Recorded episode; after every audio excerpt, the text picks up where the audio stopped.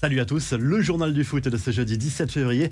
Le Bayern s'est fait peur, Liverpool en patron, la suite des huitièmes de finale aller de la Ligue des Champions disputée à mercredi soir. Les Reds sont allés s'imposer 2 à 0 sur la pelouse de l'Inter Milan grâce à des buts signés Firmino et Mohamed Salah dans le dernier quart d'heure. Mais les Nerazzurri peuvent avoir des regrets au vu du scénario de cette rencontre. Petit miracle pour le Bayern qui a arraché un match nul, un but partout sur la pelouse du RB Salzbourg qui a longtemps mené jusqu'à la 90e et cette égalisation signé Kingsley Coman pour le club bavarois qui a tremblé en Autriche. Après la C1, place à l'Europa League avec les barrages et plusieurs affiches alléchantes ce jeudi soir et notamment cet explosif Barça-Napoli à 18h45 au Camp Nou.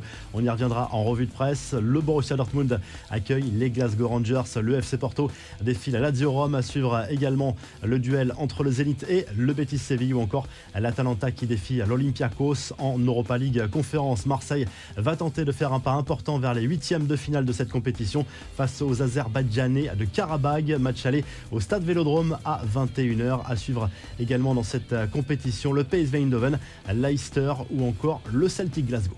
Les infos en bref, le gros craquage de Kun Agüero, le buteur argentin, grand ami de Lionel Messi, s'est complètement lâché à propos des critiques émises en France contre son compatriote après le match contre le Real Madrid. Gros coup de gueule lors d'un live Twitch avec quelques noms d'oiseaux lâchés. Pour lui, pas de doute, Messi a été bon contre le Real. En France, les magazines et les journaux l'ont tué. J'aurais pu avoir une interview avec un magazine français, mais j'ai dit non parce que je soutiens Léo Messi, a lâché Agüero.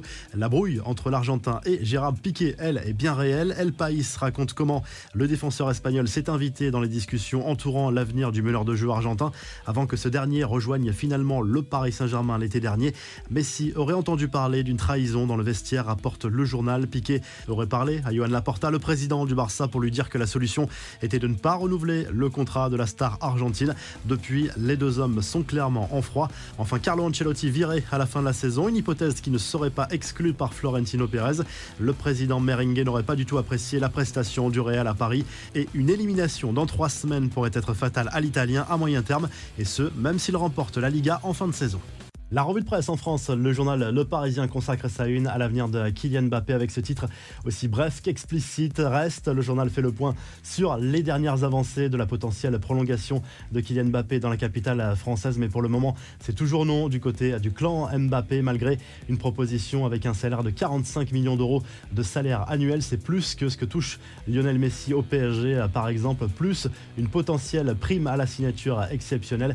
Mais pour le moment, ça ne bouge toujours pas en faveur d'une prolongation. En Espagne, le journal Marca se penche sur ce duel entre le Napoli et le Barça au Camp Nou ce jeudi soir en Europa League et y voit une parfaite occasion de rendre hommage à Diego Maradona disparu en 2020 puisque l'Argentin a porté le maillot des deux clubs et en Italie, la Gazette dello Sport revient sur les regrets de l'Inter Milan après sa défaite 2 à 0 contre Liverpool en huitième de finale aller de la Ligue des Champions. Les Anglais ont fait preuve de beaucoup d'expérience dans cette rencontre pour s'imposer à Giuseppe Meazza, match retour trois semaines à Anfield. Il faudra un exploit des Italiens pour sortir à Liverpool. Si le journal du foot vous a plu, n'hésitez pas à liker, à vous abonner pour nous retrouver très vite pour un nouveau journal du foot.